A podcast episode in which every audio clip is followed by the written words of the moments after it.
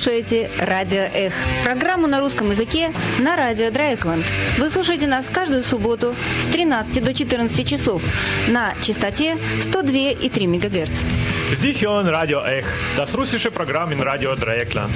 Sie hören uns jeden Samstag zwischen 13 und 14 Uhr. Und Radio Ech auf Deutsch hören Sie jeden Donnerstag zwischen 19 Uhr und 19.30 Uhr. Sorry.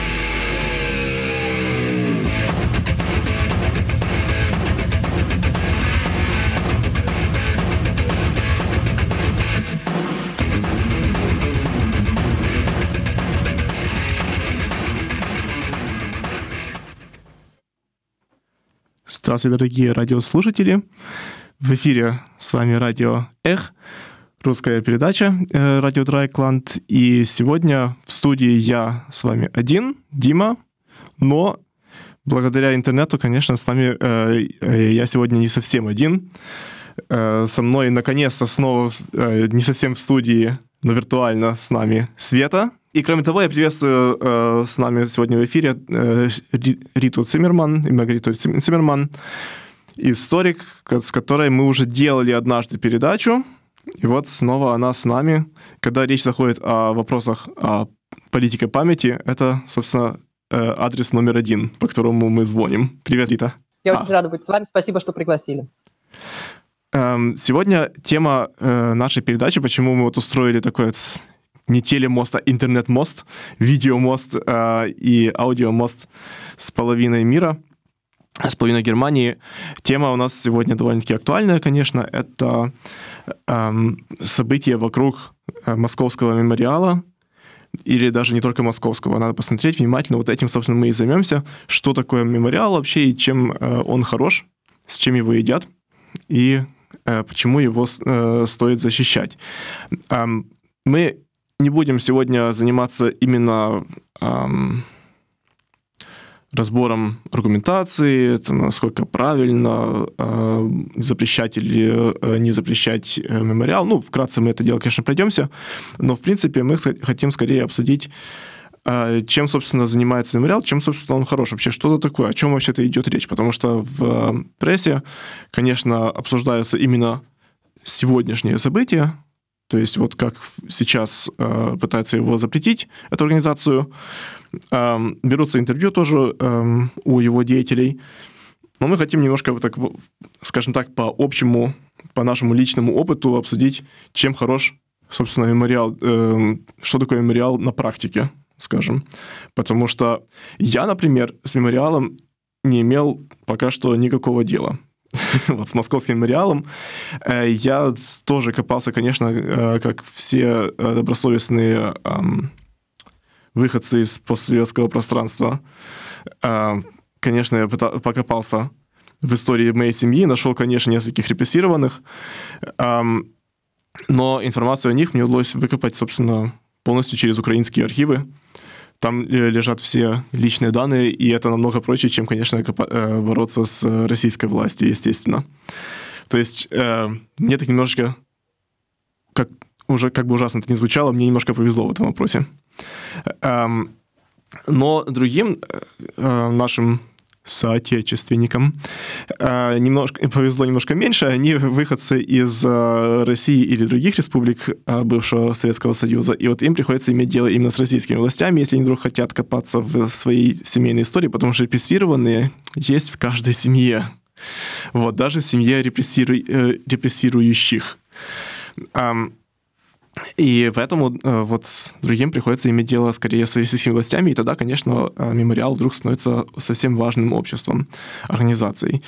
Для меня мемориал был таким известным чисто как общественный э, такой актор, который в случае чего, когда начинаются снова какие-то закручивания гаек, в, обще... в российской общественности, то мемориал всегда выступал с, с таким вот контрой, с, такими возмущениями, протестами и прочим.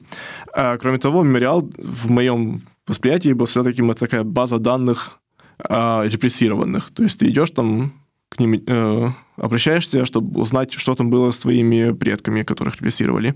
А чем они дальше вообще занимаются? Ну, не знаю.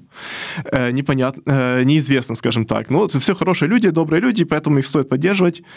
А, а в деталях, ну, кто его знает на самом деле. Эм, и вот поэтому, конечно, э, конечно, мне было самому в преддверии передачи интересно послушать опыт э, Риты, которая имела с ними дело. Эм, э, что, оказывается, мемориал — такая сеть огромная, что там есть смысл с ними иметь дело, когда даже не ожидаешь этого. И поэтому, собственно, э, э, мы решили и заняться этой темой сегодня. Ну, сначала коротко о ситуации, что происходит. Э, мемориал — это, собственно, организация или даже сеть организаций так называемого гражданского общества, которые были основаны еще в конце 80-х, то есть еще как раз в период перестройки. И цель была то, что в Германии называется э, Erinnerungspolitik, так сказать, или Gedenkpolitik, как это э, лучше называть? Политики памяти, политика памяти. Вот. А, Культура культура памяти. То есть это, это была не политическая организация вначале. Нет, это имеется в виду по-немецки, это наверное, перевод политика, как, как организует вообще сам процесс воспоминания. Культуры и политики памяти. Вот. Вот, отлично. Уже начинаются дискуссии. как видите, это уже, собственно, только мы начинаем копаться в, в прошлом, как уже начинаются э, разногласия, с чем, собственно, мы имеем дело. И э, вот это общество, собственно, я думаю, насколько я понимаю, центральная э, организация в этой сети это э, была московская. Сама организация, сама сеть организаций э, довольно такая децентральная, то есть есть не только московский э, мемориал, мемориал есть э, и Санкт-Петербургский, э, есть и киевский мемориал, есть и одесский, то есть, по сути, э, скажем так, такие даже не филиалы, а э, местные общества, местные организации под названием мемориал, которые, у которых общие, общие цели. Вот. И но московский, насколько я понимаю, это самый такой вот центральный из них всех. То есть, когда говорят о мемориале, у всех перед глазами московский мемориал. Эм, международный мемориал, о котором мы сейчас говорим, он был организован в Москве. То есть э, истоки из Москвы э, еще в 1987 году. То есть обществен, общественная группа «Мемориал» была организована еще в 1987 году в Москве. И оно дало начало региональным организациям, которые региональные мемориалы, они сейчас как э, отдельные организации, но все в, э, в обществе, то есть э, в, тогда называется Всесоюзное историко-общественное общество «Мемориал». Тогда в 90-м году э, они все они объединились. И э, из, Моск...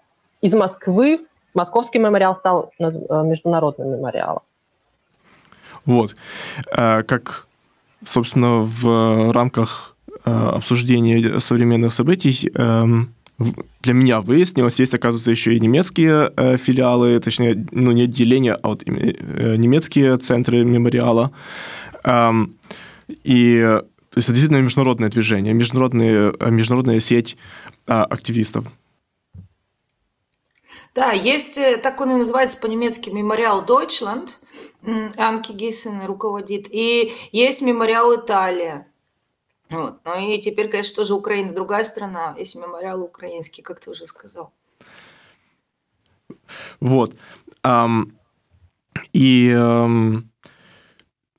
параллельно, собственно, ну, э, э, в 90-е, я думаю, Московский тут мемориал и другие российские центры мемориала там проводили свою политику памяти. Насколько я понимаю, у них было, какое-то, было сотрудничество с государственными органами, но э, с, как самое позднее, с приходом современного э, президента России э, к власти, ситуация немножко поменялась, и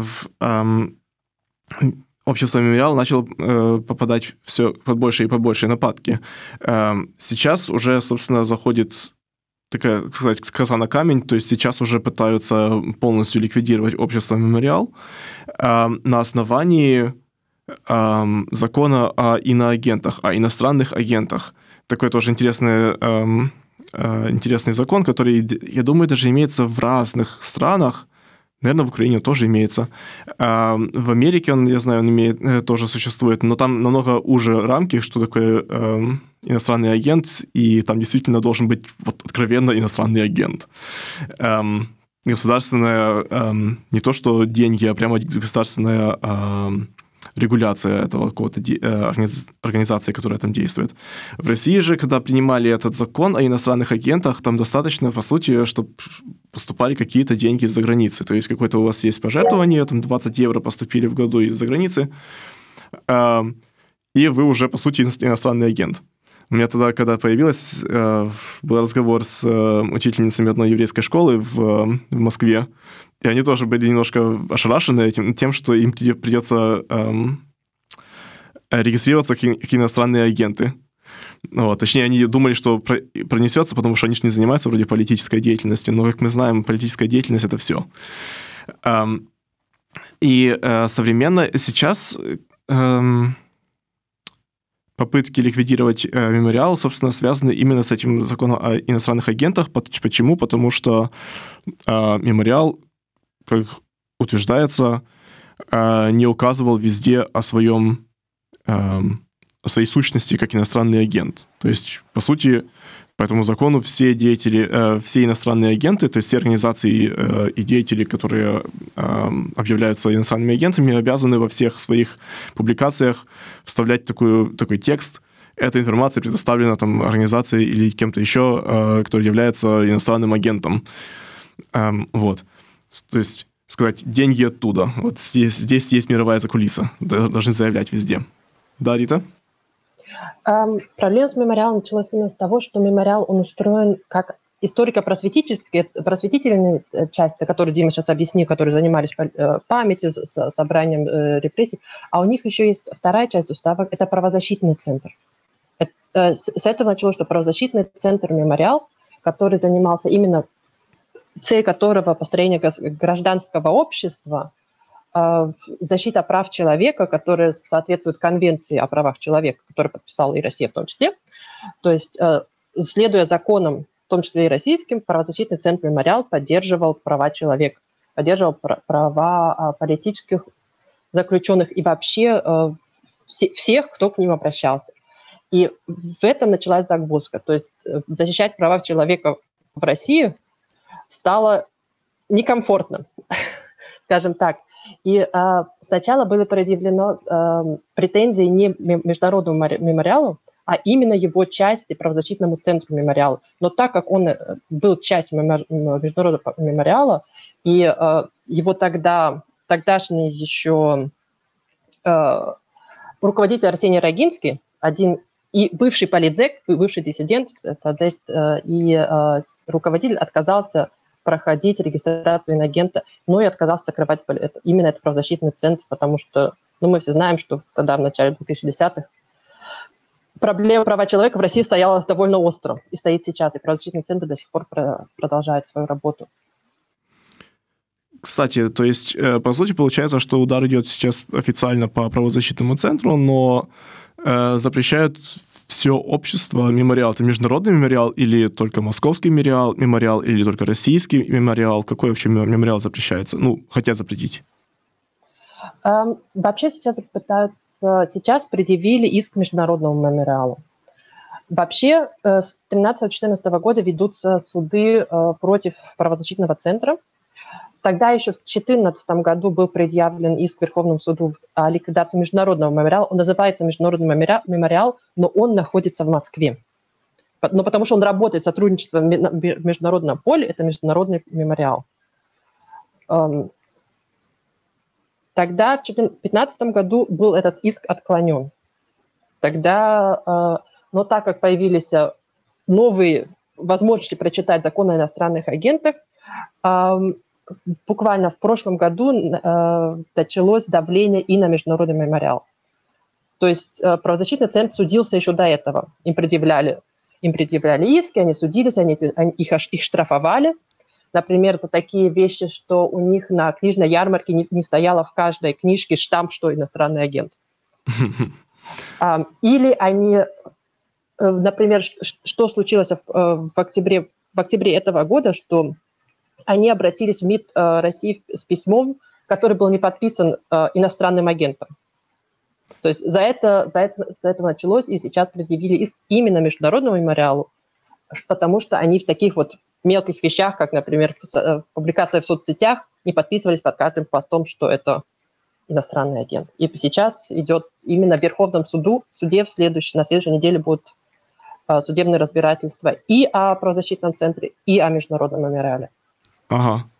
Если закрыть просто э, организацию Международный мемориал, то, то локальные его центры э, останутся останутся на местах. То есть, э, в принципе, Московский мемориал по теории или Санкт-Петербургский мемориал по теории от этого не, постра... не должен пострадать. Ну, в теории, конечно.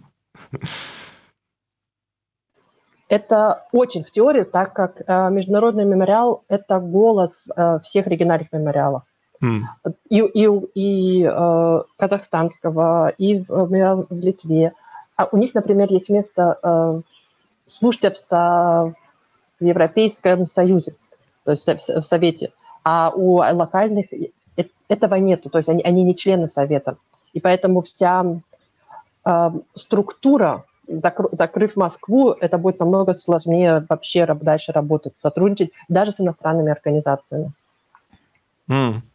То есть, в принципе, это вот такой будет удар, удар по эм, международной, по, как бы сказать, по общей структуре. Удар в сердце правозащитного и исторического да. движения на постсоветском пространстве, да. Да-да. Так, как Рита сказала, я еще просто подчеркну, да, что Международный мемориал имеет статус представительства в Совете Европы у нас, да, как получается в Страсбурге. И то есть, если закрыть, тогда все, эта организация не будет, э, не будет принимать участие в, совете, э, в деятельности Совета Европы. А там же есть Международный суд по правам человека у нас в Страсбурге, и все, и они все активно сотрудничают с мемориалом. Да, то есть в принципе, звучит это как э, такой вот э, хитрый мастер-план э, путинского режима, как бы закрыть рот э, правозащитным организациям в э, структуре мемориала. Э, мне кажется, тут особенно хитрого плана особенно нет, а настолько все белыми нитками шито, что просто бьют по, по всем подряд и по, по кому-то попадут. Вот, мне кажется, скорее тут просто бьют по всем подряд, чем э, хитро задумали, какой же будет удар самый-самый сильный, самый-самый болезненный для структуры правозащитников в, в России. Потому что параллельно мы видим тут иски и разбирательства с э, деятелями ОВД-инфо, с медиазоной. То есть, по сути, со, со всеми, кто кое-как пытается как-то помогать эм, оказывать правозащитные э, функции какие-то, услуги, даже в, в, в сфере прессы. Ну и, естественно, бьют и по, по мемориалу. Хорошо. Э, мы сейчас обсудили ситуацию с э, мемориалом. Я думаю, мы все сейчас охватили, что стоит, в принципе, знать, потому что остальное будет решать... Остальное мы узнаем из новостей, скажем так. Да? И все узнают из новостей, что произойдет. И мы переходим к следующему э, этапу нашей передачи. Мы решили, собственно, дальше поговорить о том, Э, чем же, собственно, хорош мемориал? Ну вот да, хорошо, они занимаются э, правозащитной э, деятельностью, помогают э, людям, пострадавшим от э, репрессивных э, э, действий э, политической власти. Но, кроме того, вот я, как сказал изначально, у меня в голове как-то всегда были, была такая общественная организация э, с ее базой данных репрессированных э, сталинизма. Например, вот э, узники ГУЛАГа и прочие. Но, как выяснилось, это не просто так. И, по сути, это не только э, такой центр куда стоит сходить тем, кто интересуется историей своей семьи, э, точнее, репрессированных в своей семье. Эм, как я сейчас выяснил, оказывается, вот не сейчас, а в преддверии передачи выяснил, эм, то и Рита, и Света сейчас как, имеют прямое отношение, собственно, к этому, э, к акциям мемориала, которые э, к разным музейным эм, программам, которые без мемориала, наверное, были бы намного сложнее, правильно? Конечно, конечно. На, то есть и для Э, для историков, кто занимается советской историей, мемориал всегда был э, помощник и, и э, поддержка, потому что они знали архивы. Они с 90-х лет, когда были архивы открыты, работали в архивах, собирали списки, собирали истории, собирали документы. То есть есть сам архив мемориала, который хранится в Москве, он очень ценен. И по э, вопросу истории Советского Союза, по сталинским репрессиям, но и не только.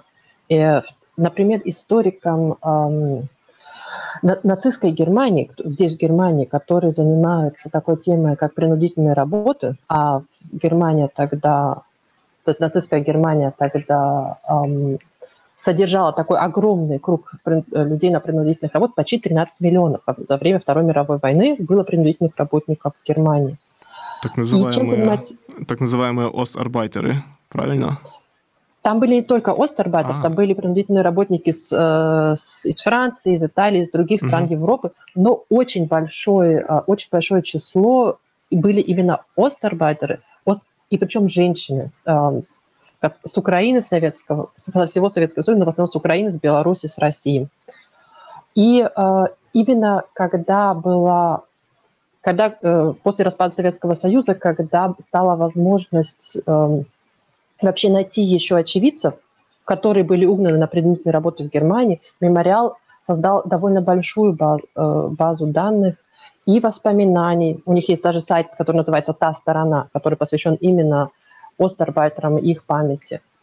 Uh, и они сотрудничали с, с историком и с фондом uh, «Память, ответственность, будущее», немецким фондом, который выплачивал компенсацию тем принудительным работникам, которые были угнаны в Германию. И до сих пор, если э, кто-то занимается этой темой в Германии, они мимо мемориала не пройдут. Э, есть книжка, созданная, написанная мемориалом, называется «Знак не сотрется», посвященная именно э, памяти так называемых остарбайтеров. Она была переведена на немецкий язык, и сейчас это одна из базовых книг, которые пользуются историки в Германии именно аустарбайтеров. Хм. Вот снова же, да, э, как казалось бы, речь идет о разных правозащитниках и в исследователях э, сталинизма, репрессий сталинизма, на самом деле, оказывается, вот заходим совершенно с другой стороны, подходим э, к теме такой более-менее немецкой, оказывается, тут да, тут тоже без мемориала не обойтись. Вполне себе центральная, эм, центральная такая структура, с которой имеем дело – еще для, эм, для памяти, который очень важный пласт, я, я его сейчас не сказала, а сейчас запомню, военнопленные, советские военнопленные в Германии. Эм, сейчас там, где работает Света, это такой будет переход к Свете, эм, у них в музее есть э, выставка о советских военнопленных, о их историях. Арозен архив и э, конференция на Ванзе, э, мемориал конференции на Ванзе, у них есть интерактивная выставка в сети – именно а, память о, о, о, незакон, о беззаконии. То есть, где они тоже собирали память о советских военнопленных, которые, попадая в плен в Германии, во-первых, 60% из них не выжили. А, из-за из этих условий смертность была намного выше, чем а, в других, у других групп военнопленных. И, и их истории, когда они возвращались обратно, могли быть очень ужасные, что, что они попадали из лагеря военнопленных в Германии, в, в советские лагеря. И поэтому именно история военнопленных была очень, очень трагична. И их истории тоже собирал мемориал, и тоже у них есть и конкурсы, у них есть и книги, у них есть и воспоминания именно о советских военнопленных Второй мировой войны. То есть они сотрудничали почти со всеми мемориалами в Германии, которые об этом э, помнят, в том числе, наверное, из, из музея Карлсхорстом для их выставки. Да, я тут добавлю, как э, я сейчас тут, конечно, радио, как журналист радио Эх, но я же работаю сейчас в Берлине в музее Карлсхорст. И да, у нас сейчас идет выставка про военнопленных э, советских. Открыл Штайнмайер вот в июне 80-летие нападения на Советский Союз. И да, тоже мои коллеги, те, кто кураторы делали выставку, сотрудничали с мемориалом, естественно. И сейчас в знак протеста музей открывает выставку постскриптум, которую мы показывали летом э, прошлого прошлого года. Это выставка как раз про этих остарбайтеров, э, про угнанных на работу в Германию. И вот я вчера возвращалась с работы, уже стоят каркасы, потому что сейчас коронавирус, выставки проходят в саду. Вот каркасы установили, то есть на днях откроется снова выставка под скриптум в поддержку мемориала. Да, это все такие э, группы, которые эм, с одной стороны, замалчивались, скажем так, э, ну, в советское время, конечно, ну, я, например, его практически не застал, да, эм, но и с другой стороны, э, такие группы, которые э, тоже попали под групповые репрессии, массовые репрессии сталинского режима снова же, просто потому что, ну, по сути, им не повезло. То есть, ну, никто добровольно не сдается в плен, никто добровольно не, сдает, э, не едет на принудительные работы. То есть тут э, всегда проявляется такая какая-то принудительность э, присутствует. Ну, конечно, сталинскому режиму это все было наплевать, э, советскому режиму а после, по сути, тоже.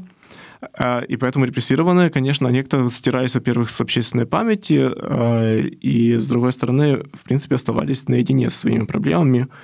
Э, и поддавались тоже такому общественному остракизму. То есть ты, ты отсидел в лагере, неважно за что. В принципе, ты уже, ну, на тебя какое-то клеймо. То есть, в принципе, об этом не говорят с, э, с родственниками, об этом не говорят с соседями, с друзьями. Um, опять же, нам, э, потомкам этих людей, потом приходится лазить по разным архивам, э, писать запросы, э, доставать личные дела, чтобы узнать, что, собственно, было с нашими предками, потому что даже в семье это дело не обсуждалось.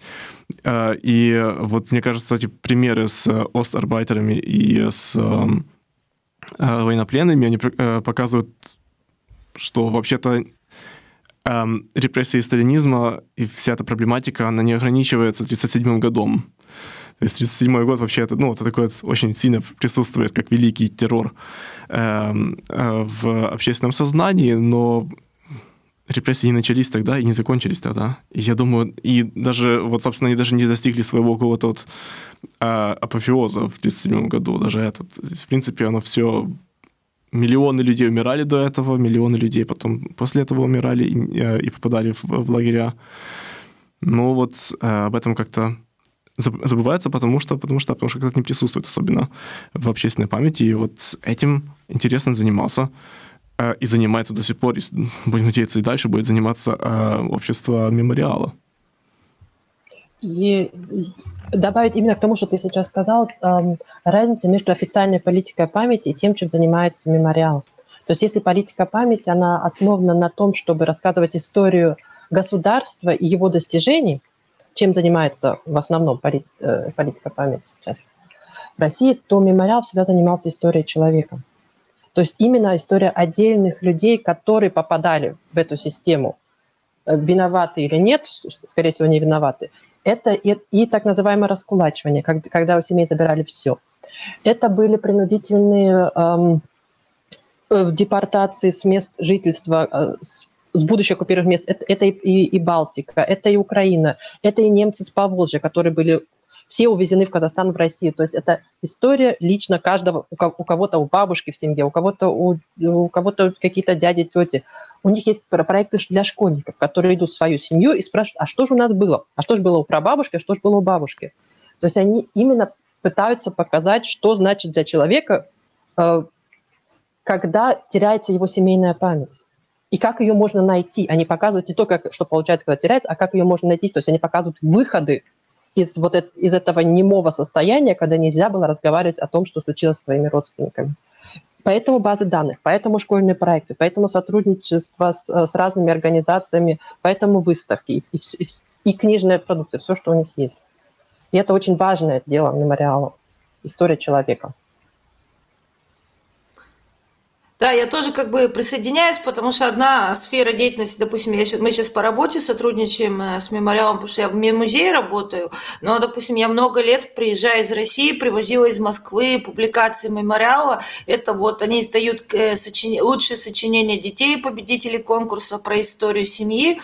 Или, например, однажды я привезла книжку чечен... Э, сочинения чеченских детей, которые жили в лагере беженцев в Ингушетии. То есть вот они занимались и прошлым, и как бы сохранением э, нашей современной истории, потому что пройдет 30 лет, и те же войны в Чечне и лагеря беженцев, это же все тоже станет историей, и именно важно собирать информацию, и сейчас как раз люди, которые пережили Вторую мировую войну и сталинские репрессии, они, их очень мало осталось, почти все умерли, поэтому просто сейчас именно время, когда нужно активно это все собирать, и, например, в моей, в моей собственной моей семье тоже мемориал очень помог, вот я сейчас на сайте мемориала, вот информация информация про моего прадедушку Мартыненко Василий Федорович 1888 года, арестован 19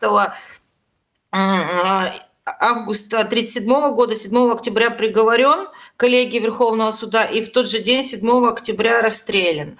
Э, то есть в моей семейной истории, как бы, когда я была ребенком, естественно, это все умалчивали. Потом, когда я там подросла, бабушка меня посадила на кухне и рассказала все, что э, с семьей связано. Это отец моего дедушки. Но семейная история всегда говорила, что его арестовали 10 лет без права, 20 лет без права переписки.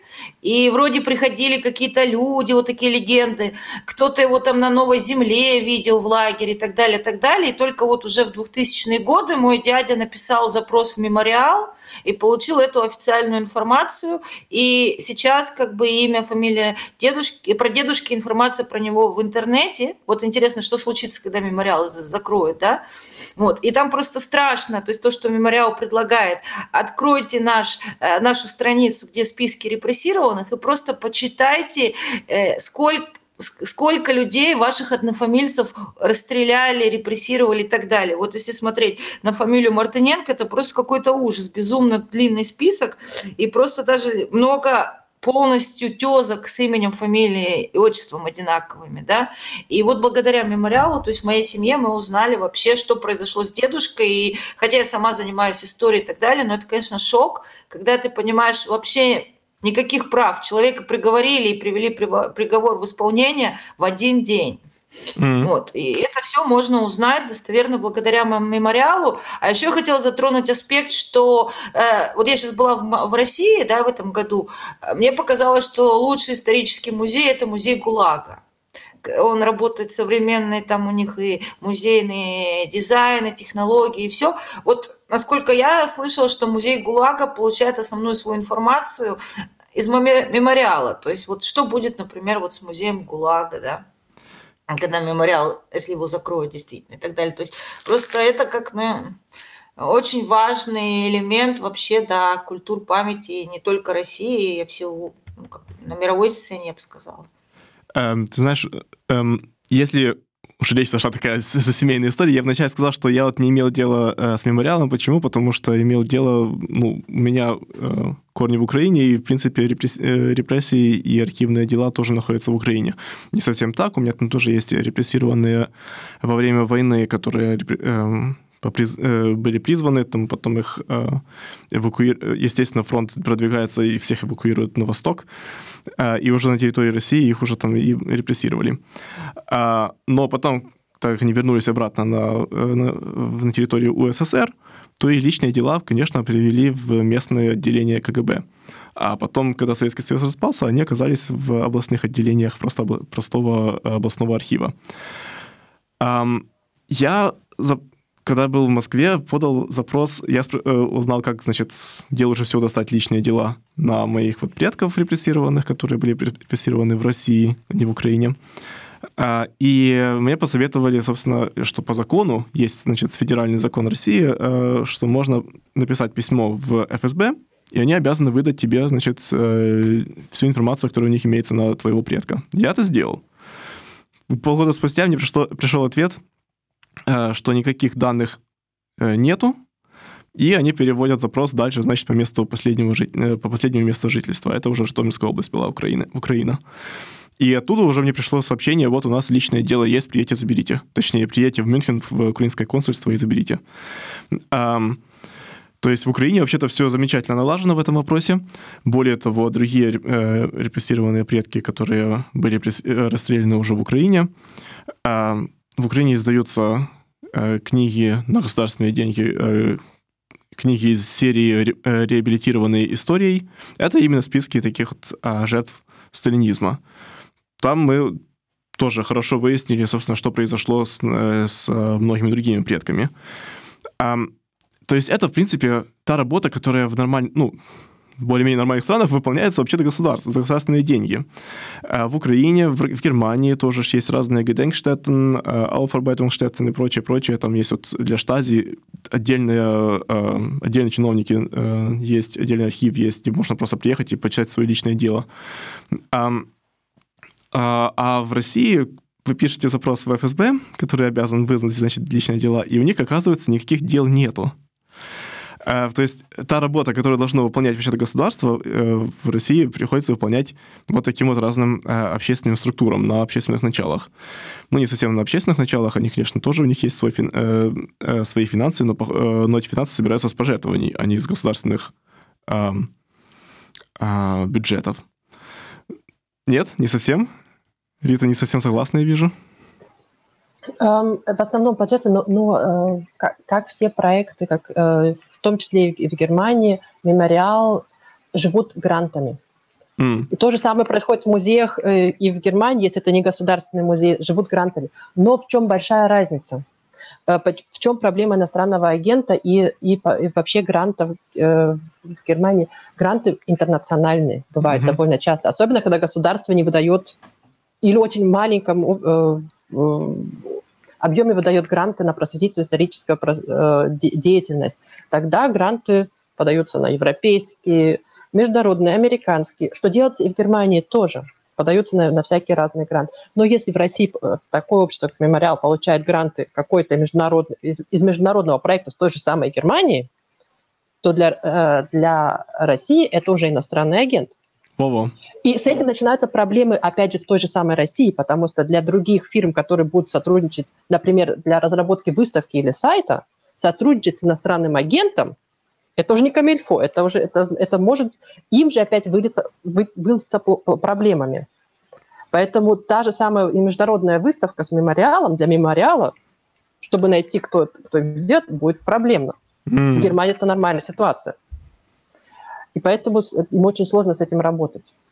Да, то есть, допустим, у них была проблема, что IT-фирма, а, которая занималась их сайтом, да, их э, сервером, отказалась с ними сотрудничать. Например, это в Википедии даже стоит, с тех пор, как они стали иностранным агентом, и да, то есть как бы вот, допустим, в Европейском Союзе, просто чтобы получить грант Европейского Союза, нужно, чтобы были партнеры, чтобы три страны вместе, да, делали проект. То, есть то, что у нас считается как бы совершенно нормальными э, условиями для подачи заявок на грант, получения, все, то есть в России становится иностранным агентом. И я, конечно, не, не разбиралась в, в, глубоко в нынешнем законодательстве российском, но это все очень тяжело, потому что все идет до такой степени, что уже физические лица могут признаваться иностранными агентами, и, допустим, вот у музеев, э, вузов и научно-исследовательских институтов, а, которые занимаются в России, но находятся в Германии, немецких организаций, э, большие проблемы, теоретически, можно сказать, практически, можно сказать, разрушено все международное научное сотрудничество, потому что организации немецкие не могут пригласить людей на конференции, э, потому что если, допустим, научно-исследовательский институт в Берлине приглашает российских участников на конференцию, оплачивают им гостиницу и дорогу. Этим самым э, эта немецкая организация делает этих людей иностранными агентами, и у них могут быть, лично у них могут начаться проблемы с российским законодательством. До такой степени, то есть я думаю, люди, которые живут в Германии, они просто не понимают, до какой степени, даже, скажем, своим языком ужас идет, да, что уже просто опасно людей приглашать на конференции международные. Да, но ты сказала что-то эм, как бы эм, это нормально в, в Германии или в других странах. Принципе, это нормально вообще-то везде. То есть э, международное сотрудничество это нормально даже в открытой э, экономике. То есть любая фирма пытается, конечно, как-то наладить э, связи с, э, с международными какими-то другими фирмами, которые в други, другой стране сидят, чтобы с ними наладить какое-то сотрудничество, там, поставлять товары, покупать товары и прочее, разрабатывать что-то. То есть, в принципе, международное сотрудничество во всех сферах — это то, к чему все стремятся, но вот в случае с, эм, эм, с неугодными государству людьми и организациями, это им вменяется как, вот, собственно, преступление, по сути. Ну, или потенциальное преступление. Ну да, то есть как бы разрушается просто все настолько глубинно, что разрушается международное сотрудничество в России, да, и как бы многие организации уже закрылись, да, маленькие, да, а, которые я тоже знаю все. А мемориал это была именно такая глыба, да, первая возникшая организация, которую никто не трогал, потому что просто масштаб и масштаб э, популярности, известности был совершенно другой, но вот дошло до этого мемориала, и сейчас уже протесты написали Михаил Горбачев и Муратов, кто тоже лауреат Нобелевской премии.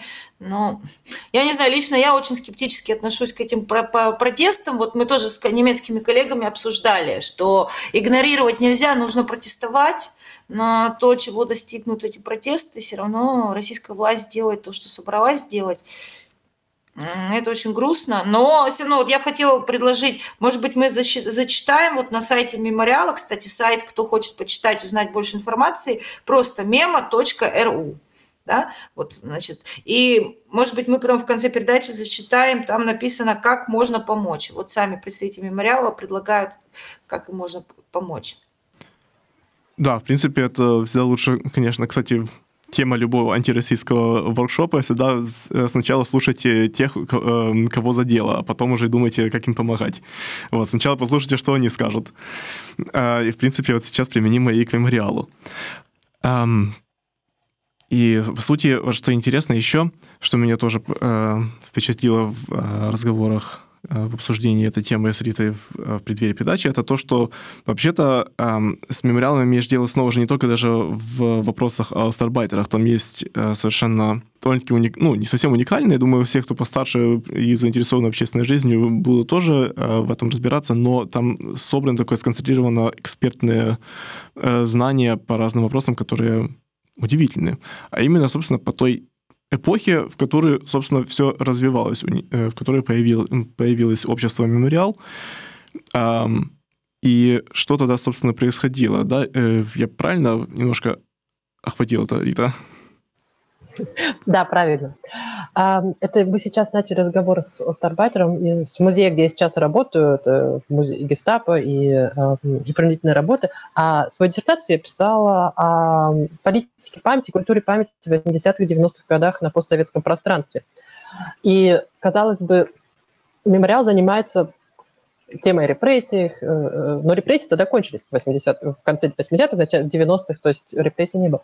Но что уникально, а мемориал тогда начал работать, и работали они с чем? С тем, что было тогда. Литература 80-х, 90-х. Они э, работали в архивах в то время. И у меня была именно эта тема. То есть это были мои живые источники, так э, можно сказать. Я могла прийти и спросить, а что же там происходило? Я писала о церкви, о русской православной церкви. А что, а что там происходило? И мне отвечали, а что, они, они вместе с нами сидели в архивах. То есть тогда русская православная церковь занималась своей историей именно тем, что они сидели в своих в тех же архивах, они искали репрессированных. И мемориал был рядом. То есть у них есть литература о том времени, что же тогда издавалось в газетах, что же писалось в журналах. И это иногда уникальные коллекции, особенно на местах. То есть Москва – это одно, а что происходило в Питере, а что происходило в Перми, а в Томске, а, а, а вообще в Магадане. И то есть именно эти региональные э, отделения мемориала в своих маленьких музейчиках, музейчиках э, собирали э, э, эту информацию. И я, занимаясь историей 80-х 90-х, могла туда прийти и спросить, а что происходит? И они со мной разговаривают. И очень многое почерпнуло именно из, из этих разговоров с экспертами того времени. И этот пласт истории, он тоже часть работы мемориала. То есть именно то, что происходило в 90-х. Это и репрессии, и остербайтеры, и, и история именно того, как зарождалось общественное общество в России и Советском Союзе в 90-е годы. То есть, по сути, сейчас уже есть смысл э, проводить э, интервью и опросы со, самих сотрудников общества «Мемориал» и его активистов, Э, собственно, а как что, что там происходило, как это, как это было? Да, такая под рубрикой «Как это было?», потому что это уже тоже живые архивы, это уже тоже очевидцы эм, эпохи, которые... Как это было, когда Россия была свободна? Ну, Да, тут даже, даже у тебя 90 я немножко постарше. Например, э, раскап, когда я училась в университете, начала учиться в 89 году, обнаружили эту Золотую гору в Челябинске, да, где расстреливали массово людей. И нужно сказать, к стыду Челябинска, ни в одном городском музее про репрессии просто как будто их вообще не было, да, то есть Золотая гора есть, и там еще пытаются ее застроить, да, дома там построить, вот. И в городе просто про это молчок, в официальных инстанциях. Да. Единственное, где я услышала про Золотую гору в России в 2021 году, это был музей ГУЛАГа. Да. И вот в 89 году этим тоже занимался мемориал. Они стали там делать раскопки, студенты университета, поняли, что это невозможно, что просто надо оставить и не трогать, и сделали символическое захоронение людей, которые тогда уже раскопали, и приезжал академик Сахаров с Еленой Боннер. То есть вот я своими глазами видела академика Сахарова, он выступал на Золотой Золотой горе, горе там была панихида, э, и потом все поехали в центр города, и тогда вот была встреча с Сахаровым совершенно спокойно. Как бы, да, в России была демократия, даже причем не в России, а в Советском Союзе в 89 году, да, э, еще были полный зал, вся, как бы сказать, все э, неравнодушные люди города пришли вот на, встреч... на панихиду, на захоронение, а потом все отправились на, на встречу с Сахаровым. Сахаровым. То есть такое сейчас просто уже даже не представить, как будто вот э, мое де, моя юность, тинейджерство пришли на рассвет настоящей демократии, которая, к сожалению, кончилась. Ну, я думаю, не стоит путать демократию с, э, с открытостью, такой обще, общественностью, так сказать. То есть, в принципе, влияние этого общества на политику было довольно-таки ограниченное, как ни крути.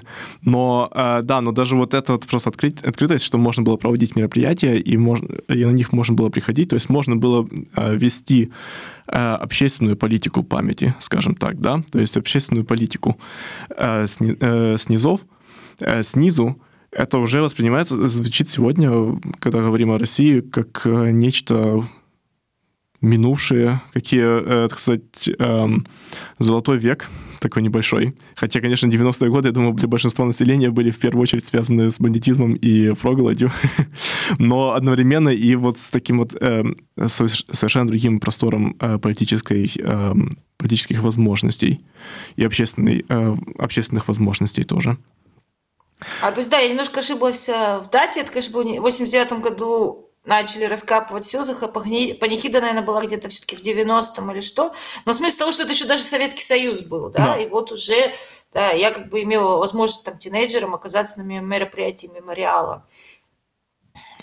И тогда как бы иностранных агентов в Советском Союзе их не называли иностранными агентами. Они иногда, значит, не получали деньги из-за границы, из пожертвований из-за границы и гранты. У, на, у нас совсем мало времени, я бы все-таки да. хотела коротко перечислить, э, что предлагают сотрудники мемориала сами на их странице, как можно помочь. Да. Написать письма поддержки в Мосгорсуд и Верховный суд. И у них на сайте есть и прямо ссылка, где есть инструкции шаблоны писем, и важно написать письма в оба суда. Дальше присоединиться к ивенту в Фейсбуке «Мы мемориал live судов над мемориалом» мемориалами. А, адвокаты сейчас готовят ходатайство, чтобы заседания а, были 23 и 25 ноября открытыми для журналистов и всех желающих. Э, в суд, скорее всего, никого не пустят, кроме адвокатов и представителей мемориала.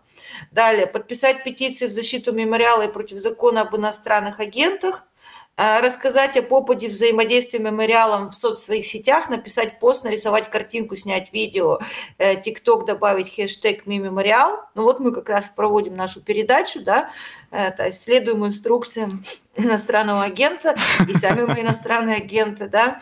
И также распечатать, использовать стикеры в поддержку мемориала, их можно тоже скачать и распечатать с сайта.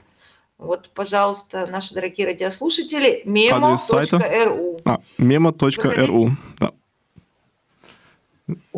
Кто хочет, может подписаться на правозащитный центр в, в Телеграме.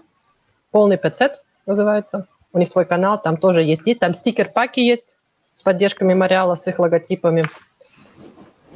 Полный ПЦ э, в Телеграме, да, тут э, в мессенджере Полный правозащитный номер один. Да-да, мессенджер номер один в русскоязычном интернете, что интересно, да. Больше, наверное, нигде такого нету. Э, да, то есть таким образом э, можно поддержать э, общество, мемориал, мы не думаем, э, не знаем, насколько это будет сильно, э, насколько это действительно поможет в борьбе с э, новой волной репрессий, собственно, государства против вот этого общества. Но, как мы сейчас услышали, это очень важное общество, вот даже просто банально в семейных историях, в вопросах, которые касаются всех нас, и даже вопросах, которые мы не думали, что они нас касают, что они как-то могут касаться этого общества мемориал. Вот, например, снова же, гражданское общество 90-х годов. Ну, кто этим занимается, оказывается? Оказывается, именно тут. Да. А мы упоминали еще про последний адрес, э, то, э, то, что вот акция, что таблички делают, как у нас вот эти Штольперштайны, да, идешь угу. по городу. Сейчас вот как раз был тоже опять дата. Я ходила по Пренслаубергу, это просто какой-то ужас, сколько людей репрессировали, да, евреев уничтожили, сколько этих памятных э, кирпичиков перед домами, да, и в России, наверное, было бы то же самое, если бы это э, как-то поддерживалось, да, лучше. Вот, и есть э, акция по, по последний адрес, да, где таблички делают, их постоянно срывают в России. Вот теперь последний адрес есть также в Берлине, тоже делают уже таблички. И э, как это называется, чтение имен. Возвращение, возвращение имен 30 октября в день э, памяти о политических репрессиях. Раньше было Соловецкого камня, это э, э, тоже организовано мемориалом, да просто дочитываются имена э, и чужих людей, и своих родственников, кто был в ГУЛАГе. Кто же сделала Света, когда, которая нам прочитала, что кто был ее родственник, где он был арестован, когда и где расстрелян. Просто в словах. И это длится часами, потому что списки только, только у мемориала на сайте 3,5 миллиона. Да, Именно... и вот возвращение имен, оно происходит и в Берлине, и вот в первый раз было во Фрайбурге в этом году, да, э, то есть как бы вот, ну, это тоже поддержка мемориала, и это не только мы это делаем, потому что нужно поддержать мемориал, потому что это, э, да, нужно знать свою историю и помнить ее. Да, и такое типичное... Это было онлайн. Да, это такое типичное эм, такое э, постсоветское э, выражение «надо знать свою историю», что интересно, я такого не слышал никогда в, э, в Германии и никогда не слышал такое выражение на английском языке. Эм, но вот потому что я рус... знаю. Да, а на русском языке это постоянно слышишь. Вот, на, ну, это важно, потому что это наша история. Просто банально. Это, это важно, потому что это надо, важно знать нашу историю. Вот. И это хорошие слова, кстати, эм, на которых мы можем завершать нашу передачу. Это наша история, это важно знать. И э, я очень благодарен Э, Свете и Рите, что они вот так эм, виртуально пришли в студию сегодня. Спасибо вам. И эм, поддерживаем э, общество «Мемориал» memo.ru. Там вся информация. Да, и спасибо всем, кто слушали нас э, традиционно по радио и слушали нас онлайн, нашу онлайн-трансляцию всем людям в Москве, в Питере, в Берлине, во Фрайбурге. Там уже там сообщения пишут на нашей странице в Фейсбуке. Очень приятно, когда нас слушают. Очень приятно. До новых встреч. До свидания.